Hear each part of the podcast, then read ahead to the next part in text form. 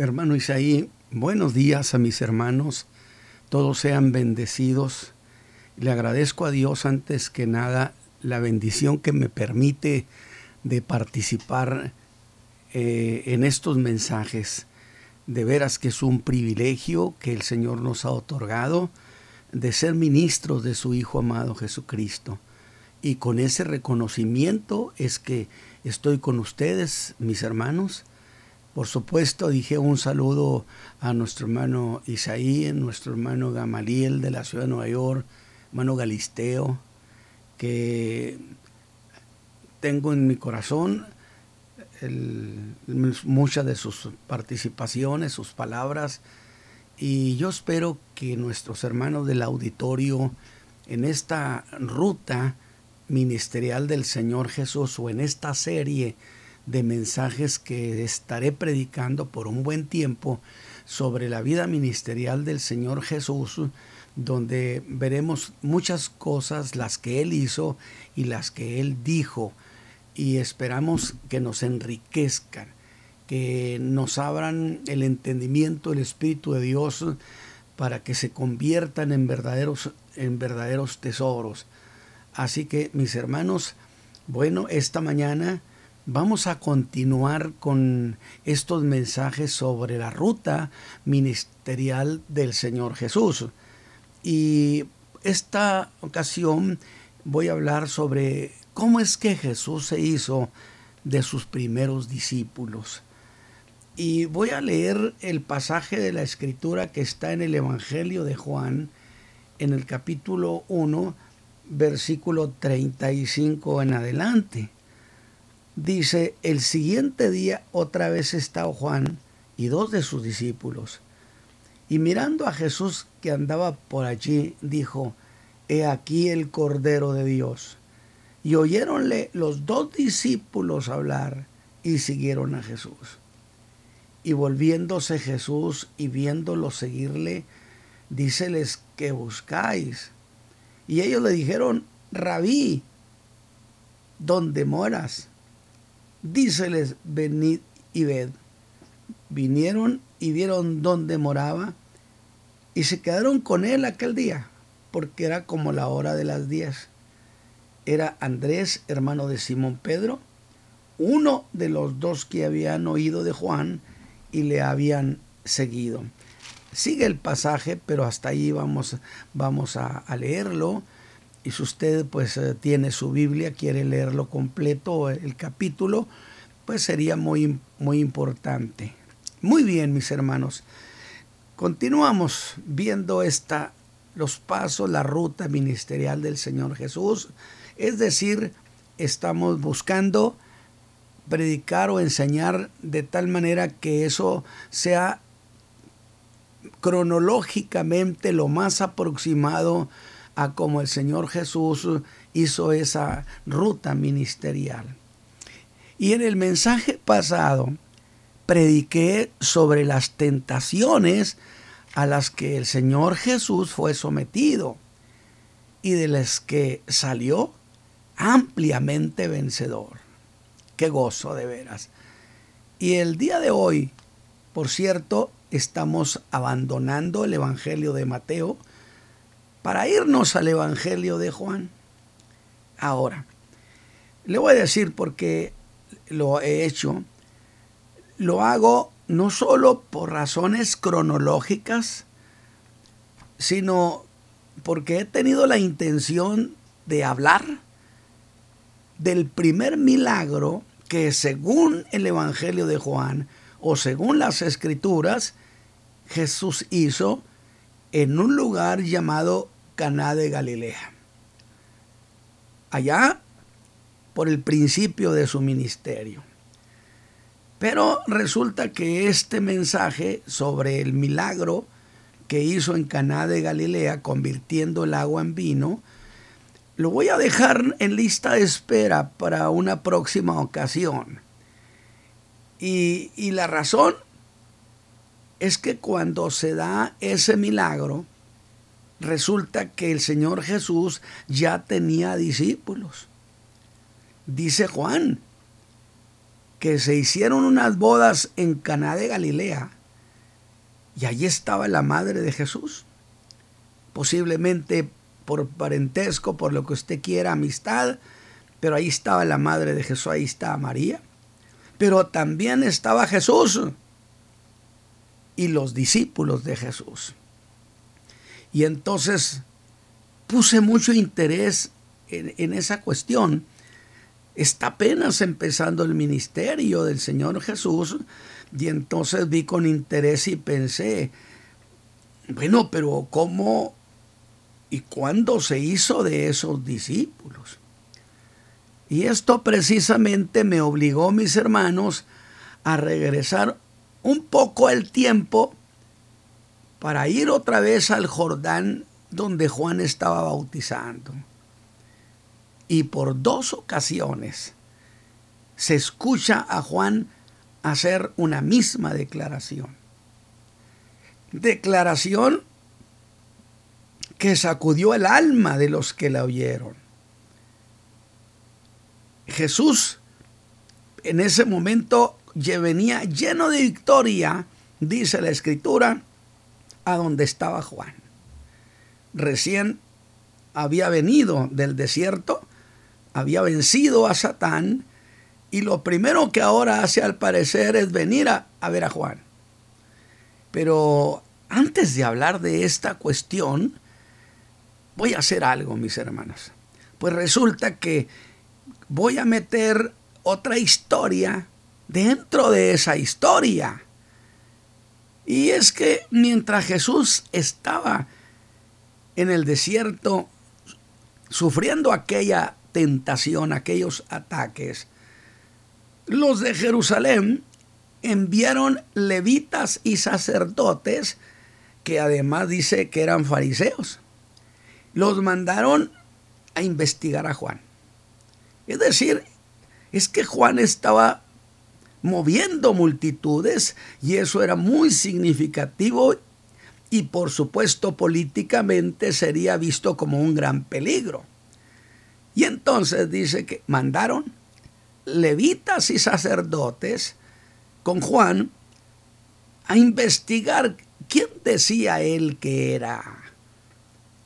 Y Juan, cuando lo entrevistan, cuando lo cuestionan, da ante ellos un vigoroso testimonio sobre Jesús. Exalta la persona de Cristo. La clase de predicadores que saben qué andan haciendo. Entrevista que por cierto Juan cerró diciéndoles que él no era el Cristo, que tampoco era Elías, ni era el profeta.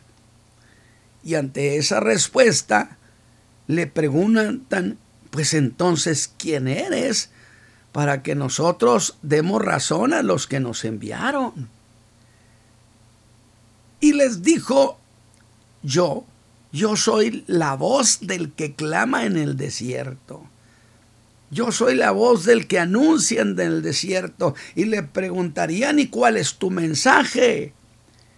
Y Juan categórico dice, el mensaje del reino es que enderecen el camino, como dijo Isaías profeta. Porque el que venía tras él era tan poderoso que no era digno de desatar la correa de su zapato. Fíjese usted cómo Juan no aprovechó la ocasión para hacerse una imagen y un estatus entre el medio religioso o político. Definitivamente no lo llamaron para eso. Lo llamaron para preceder al Mesías, al Rey, a Cristo Jesús. Y entonces eh, se dedicó a exaltar a Jesús. Pero voy a agregar otro incidente, mis hermanos, que aunque este que les voy a mencionar habría de suceder un poco después, lo quiero mencionar con la intención de una cosa, resaltar la madurez espiritual o la madurez ministerial de Juan llegan con él algunos judíos malintencionados. Usted sabe que siempre hay gente malintencionada, intrigosa. Y mire lo que le dicen a Juan, buscando poner a Juan en pugna con Jesús, crear conflicto entre ellos. Y le dicen, Juan, el que estaba contigo, eso dice el capítulo 3, versículo 26 de Juan, del cual tú diste testimonio, pues sea aquí que bautiza. Y mire, mire la fuerza que le ponen a las palabras, casi se las subrayan y le dicen, mire el énfasis que le ponen, y todos vienen con él. Que sería una buena idea que el mundo fuera todo con él. Pero para en los labios de ellos era intriga pura. ¿Ve usted lo que están haciendo? Algo así como te está rebasando ya trae más gente que tú, que es una de, las competencias que abrigan tanto el corazón de tanto ministro. Voy, tengo más gente que el otro, ya lo rebasé, ya estoy llevando, por amor de Dios, le están diciendo, aquel ya trae más gente que tú. Pero la pregunta que yo quiero hacerles a ustedes o tomar es, ¿cómo es que tomó eso Juan? Se lo voy a decir, la tomó con altura. De un hombre maduro, bien plantado, con los pies en la tierra y con entendimiento del trabajo que se le había encomendado. Es que era esa clase de ministros, escúcheme bien, entre quienes la intriga no florece, que entienden una cuestión que yo quiero exaltar ante muchos de mis consiervos, que entre ministros de Jesucristo no debe haber competencia. Trabajamos para el mismo Señor. Porque la competencia entre ministros envilece el alma. Mire cómo Juan apaga ese fuego. Ustedes son testigos que dije Usted les consta que dije yo no soy el Cristo. Dije que a Él conviene crecer, que a mí me conviene menguar, que Jesús vaya a más y que yo vaya a menos. Yo creo que de, esta, de este pasaje me parece que saldría un gran mensaje para la vida ministerial contemporánea ustedes saben y es verdad que está llena de competencia, de golpeteo, de golpes bajos, de estorbar al otro, de exhibirlo si se puede, de anularlo. Bendito sea Dios que nos ha guardado de cometer, no cometer esas infamias. Así que dejemos a Juan ahí. Pronto apagó el fuego. Pero, pero volvamos. Resulta que al día siguiente, dice la escritura, que Juan ve que Jesús venía a él. Ahora, era claro que la razón era Juan. Vino por causa de Juan, pues que dice la escritura, venía a él. Sin embargo, curiosamente no se da entre ellos ninguna conversación. Entonces, usted me dirá, ¿Para qué tuvo que hacer eso? Bueno, déjeme decirlo a mi manera. Jesús había vencido. Pero a Juan, pero Juan también había sido tentado cuando fueron para preguntar quién era. Y Juan también había salido vencedor. Así que diría Jesús, esto lo estoy diciendo yo, diría el Señor Jesús, iré a donde está Juan no hablaré con él. Solo me pondré donde me vea, alabado sea Dios. Y de momento, mientras Juan estaba en el Jordán, observa que en una colina empieza a aparecer la figura de Jesús, que al no mediar palabra entre ellos, déjeme darle la interpretación que tengo en mi corazón y en mi espíritu. Jesús venía victorioso. Juan había salido de la intriga victorioso. Sería como decirle, así se hace Juan, así se hace, así se hace compañeros de milicia, ministro de Jesucristo, así se hace. Era una manera de otorgarle su apoyo. Pero eso era darle a Juan un regalo. Igual que cuando el Señor Jesús se hace presente en nuestras vidas o llega a nuestras reuniones. ¿Le parece? Es una delicia cuando Jesús llega a nuestras reuniones, cuando sentimos que Él está allí presente. Nunca olvidaré consejos de, de ancianos predicadores exitosos en Cristo. Uno de ellos me dijo, hermano Ramos, cuando yo era un joven, hermano Ramos, nunca se le olvide esto. Cuando hable del Señor Jesús, hable con jerarquía, con grandeza.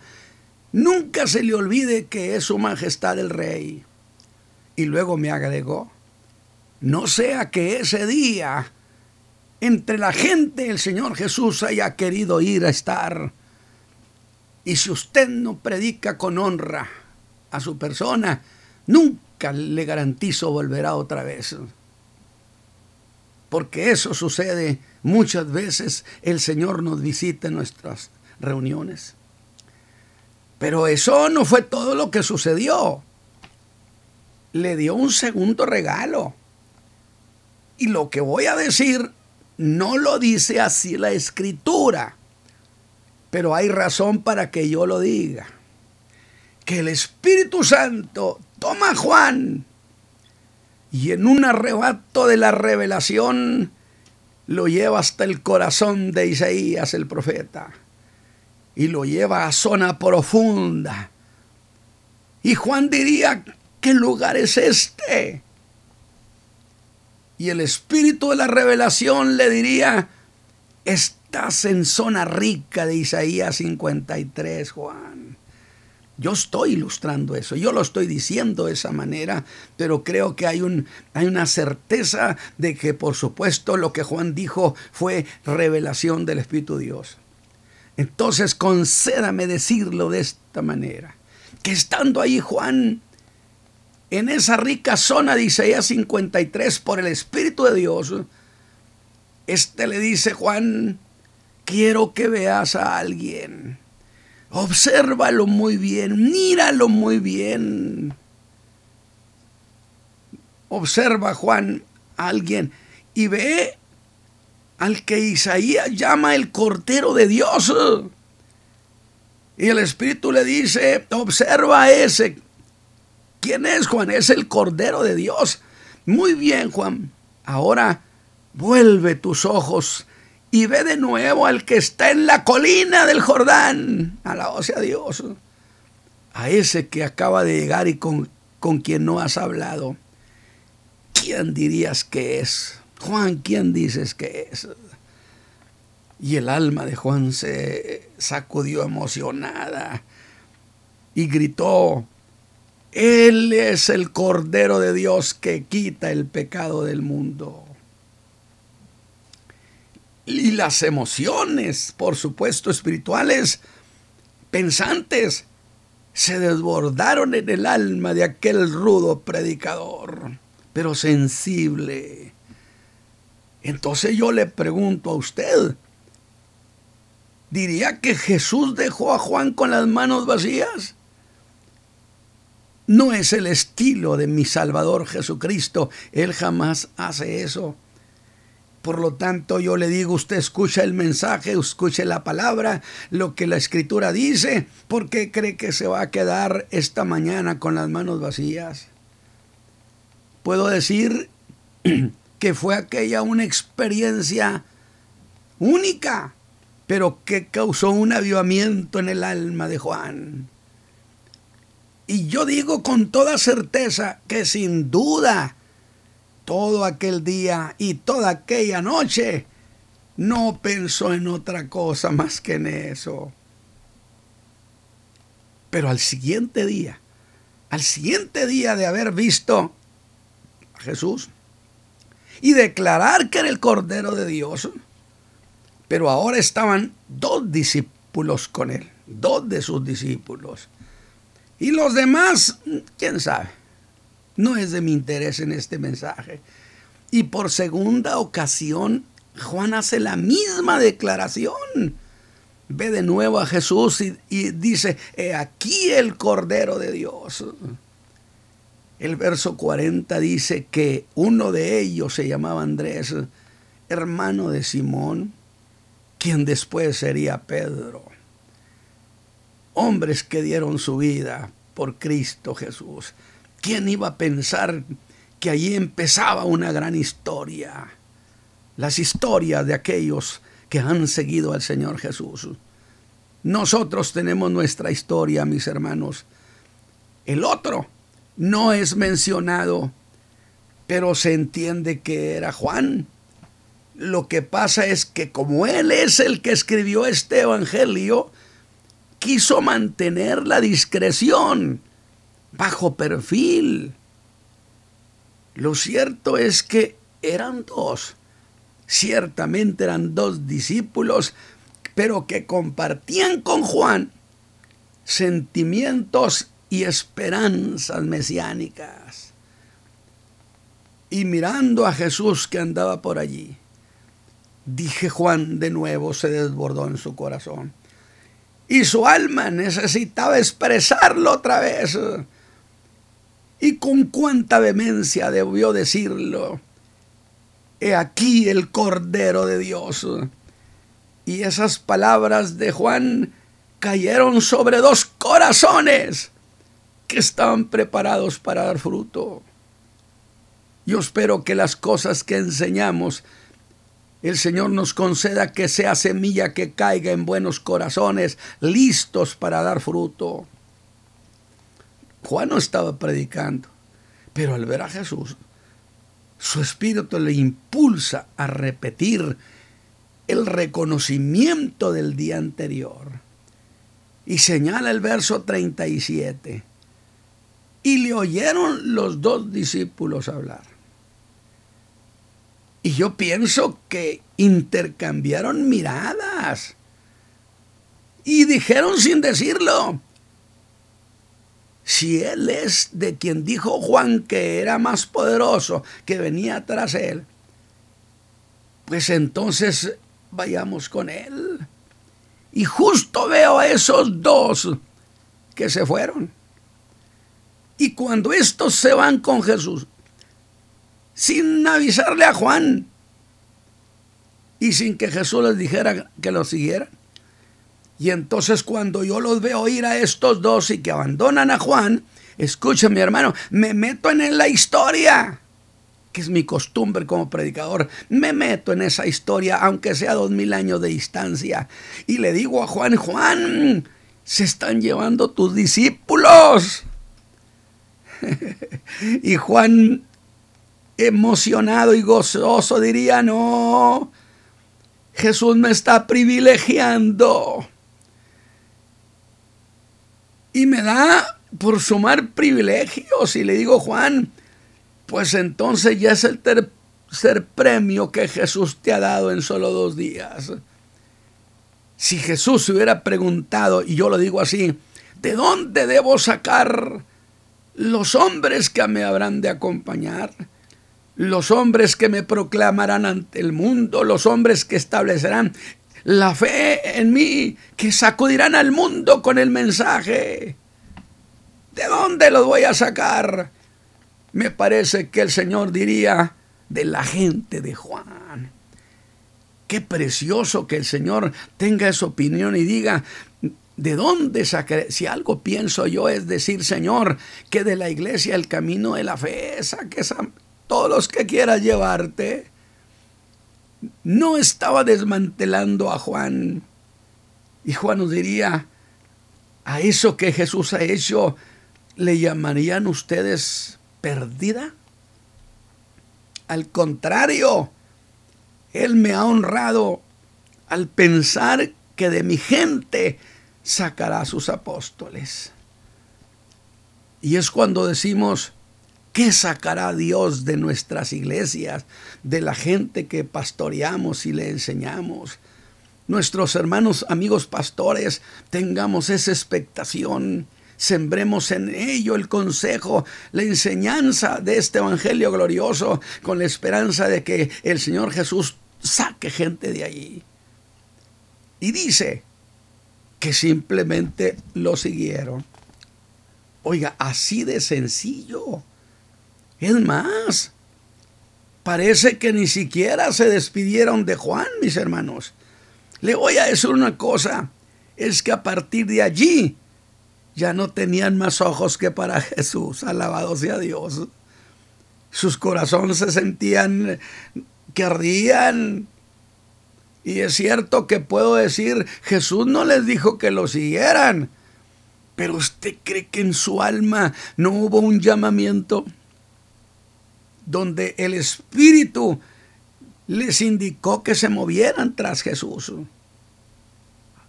Pero Juan dijo, definitivamente eso de dejar a Juan es seguir a Jesús, porque muchas veces seguimos a Jesús pensando en no dejar a Juan. Pero le voy a decir, Juan dijo que es a él a quien conviene crecer, o sea, hacia Cristo sumarnos, porque Él es de arriba y Él era de abajo. Qué reconocimiento de posición donde no nos sentimos los dueños de la vida, los dueños del pueblo. Y cierto, jamás volvieron con Juan.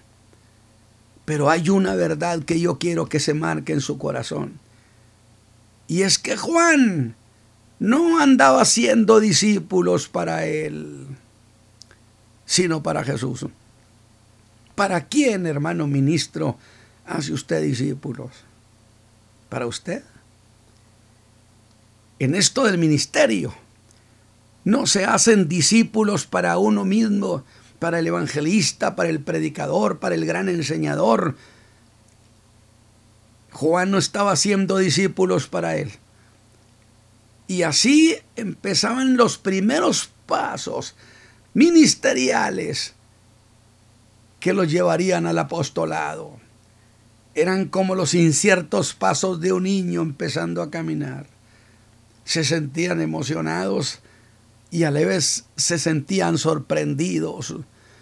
Fue un impulso en el alma de ellos. Es el lenguaje del Espíritu en el Espíritu. Pues Juan no les dijo que se fueran con él. Jesús tampoco les dijo que lo siguieran. Y lo siguieron en silencio. Puedo verlos detrás de Jesús sin hablar a cierta distancia. Era el nacer de su fe. Apenas conscientes del qué y del por qué.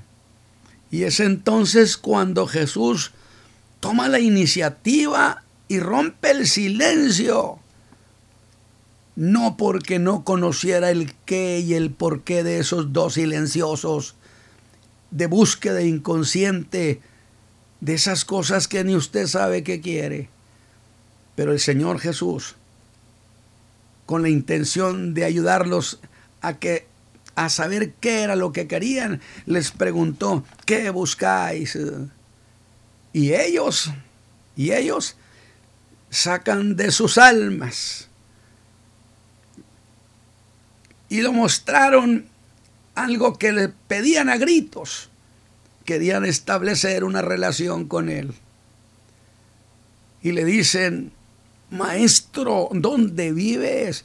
Para mí es una expresión tan extraña de, de quienes querían establecer una relación con él. Una declaración tan sencilla, ¿dónde vives?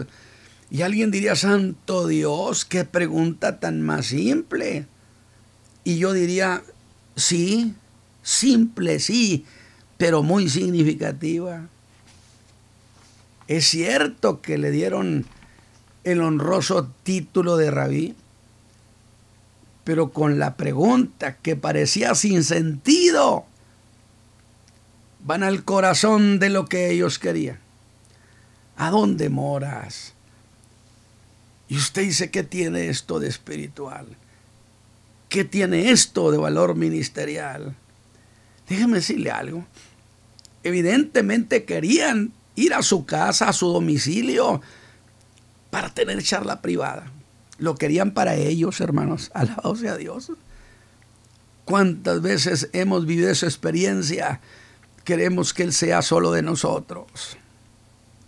Como cuando Pablo dijo, Él me amó y se entregó a sí mismo por mí, que yo le diría a Pablo, exclusivista, también por mí murió. Sin duda me diría, esa no es mi declaración, no sé lo tuyo, yo estoy hablando de lo mío. Él murió por mí, se entregó por mí. ¿Y eso qué tiene de trascendente? Es que querían que Jesús, digo, fuera solo para ellos, hablar con Él, algo así como quisiéramos hablar contigo, pero solo nosotros contigo. No atiendas a nadie más. ¿Por qué no va a buscarse esa intimidad con el Hijo de Dios. Anhelaban hablar con Él de manera muy particular, donde solo ellos fueran los únicos sujetos de su atención. Y la respuesta del Señor Jesús fue, pues vengan, alabado sea Dios, venid y ved. Y vinieron. Ahora, por lo pronto, ya no se fueron esa noche pero tampoco se fueron nunca. Y dice Juan, escribe Juan en el Evangelio, dice que eran como las 10. Y yo le digo, ¿para qué tienes que inmortalizar ese horario? ¿Qué hora es? La hora 10. Si se usara la manera judía, serían entonces como las 4 de la tarde. Porque empezaría a contar desde las 6 de la mañana. Ahora ya eran las 4 de la tarde, eran 10 horas, era la hora 10. Dentro de dos horas se terminaba el día, sería la hora 12. Serían como las 4 de la tarde. Entonces yo le digo a los discípulos, ustedes sí tienen tiempo de irse, si son todavía dos horas muy buenas. Pero Juan usó el método romano, donde serían entonces las 10 de la noche. Y según Juan, por eso no se fueron. Pero mi alma pregunta, ¿sería por eso que no se fueron? Se quedaron. Sí, pero tampoco se fueron al día siguiente. Y la verdad, mis hermanos, la verdad es que no querían irse. Y el Señor Jesús no buscaba que se fueran. Quería que se quedaran. Los había recibido. Qué cosa tan maravillosa cuando Dios nos hace un lugarcito con Él. Que esta mañana el Espíritu de Dios nos ayude a sentirnos de esa manera. Nunca más se fueron de Jesús. Pero hay un detalle que me emociona. Y lo haría preguntando a este Juan, Juan el escritor del Evangelio, Juan, pero ¿por qué has inmortalizado en tu Evangelio la hora 10? Pues ¿qué tenía de especial esa hora? Y él me contestaría sin duda, es que esa fue mi primera hora con Cristo. Alabado su nombre. ¿Recuerda usted esos primeros momentos cuando usted se convirtió al Señor? Cuando Él fue su Salvador, su compañero, su ayuda, también los haría inmortales, lo recordaría para la eternidad. Esos primeros días, cuando usted empezó a seguir al Señor Jesús. Luego, el siguiente día era domingo, por cierto, y los dos se fueron. Andrés se fue a buscar a su hermano Simón, que luego se llamó Pedro. Juan se fue a buscar a Jacobo o Santiago, y se lo había de traer al Señor Jesús. Pero ¿qué es lo que trajo Juan? Le trajo a su hermano. Pero Juan no imaginaba que no solo traía a su hermano a Jesús, sino que traía a Jesús un mártir de la fe. Un hombre que murió a manos de Herodes. Nunca sabemos ¿Qué será la gente que llevamos a Cristo? Pero siempre hay que enseñarles el camino, la fe, con la ilusión de que de ellos Dios saque tesoros. Y dice que Andrés halló primero a su hermano y le dice, hemos hallado al Mesías. Juan fue más lento. Pero ¿qué estoy diciendo? Estoy viendo pues cómo se hizo Jesús de sus discípulos. ¿De dónde? Pues se los llevó de Juan. Pero es que no eran de Juan. Por eso dije, lo importante es que un hombre sepa en la viña para quién trabaja en esa viña, pues para el dueño de la viña. No hagamos discípulos para nosotros, pero llevaba el mismo mensaje, las mismas noticias que han causado alarma en algunos casos, duda en otros. Cuando alguien anuncia entre sus familiares, Cristo me ha salvado, la nueva más gozosa jamás dicha. Recuerda cómo se alarman los suyos. Recuerdo cuando usted se los dijo. Así que Andrés trae a Simón. Este era un corajudo, pero tenía en su alma la misma búsqueda. Tenía en su alma el anhelo ferviente de tener un contacto con el Señor. Ya eran cuatro discípulos. Andrés, Juan, Simón y Santiago. Y el versículo 43 en Galilea Jesús a este solo le dijo, sígueme, otro más, pero ese ya era más tardío. Y le siguió yo digo, no hay duda que todos estos estaban maduros para la cosecha de Dios. Felipe era un hombre de iniciativa. Le habría de preguntar Jesús allá cuando estaban las cinco mil gentes, ¿cómo le daremos de comer a estos? Y luego este hombre, abuelo de pájaro, hizo cálculos y dijo, no, para alimentar a esta gente, ni con 200 denarios podemos alimentarlos y además en dónde vamos a vendernos 200 denarios de pan. Este fue por Natanael. Andamos viendo de dónde Jesús sacó los suyos y le halla debajo de una higuera y le dice, hemos hallado aquel de quien escribió Moisés en la ley.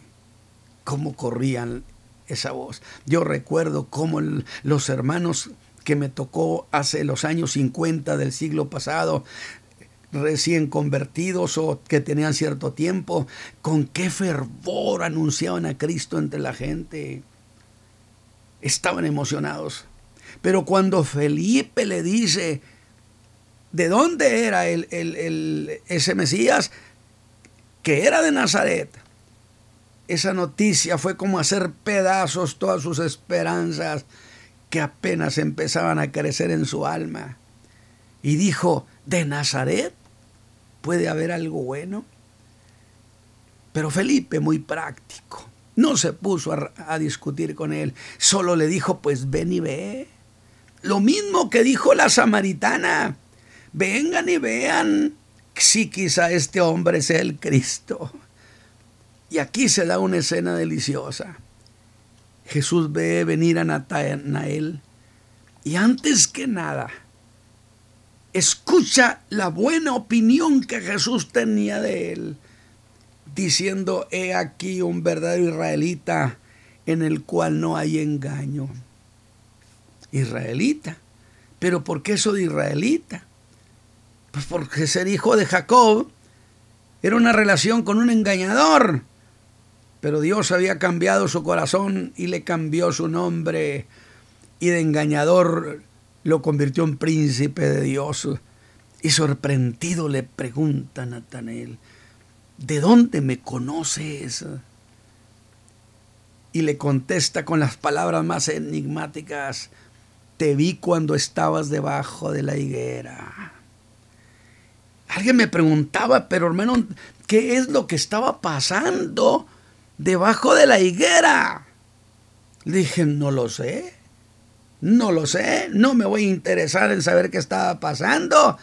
Lo cierto que allí probó Para Jesús estaba probando que era un verdadero hombre israelita, un hombre limpio, un hombre íntegro.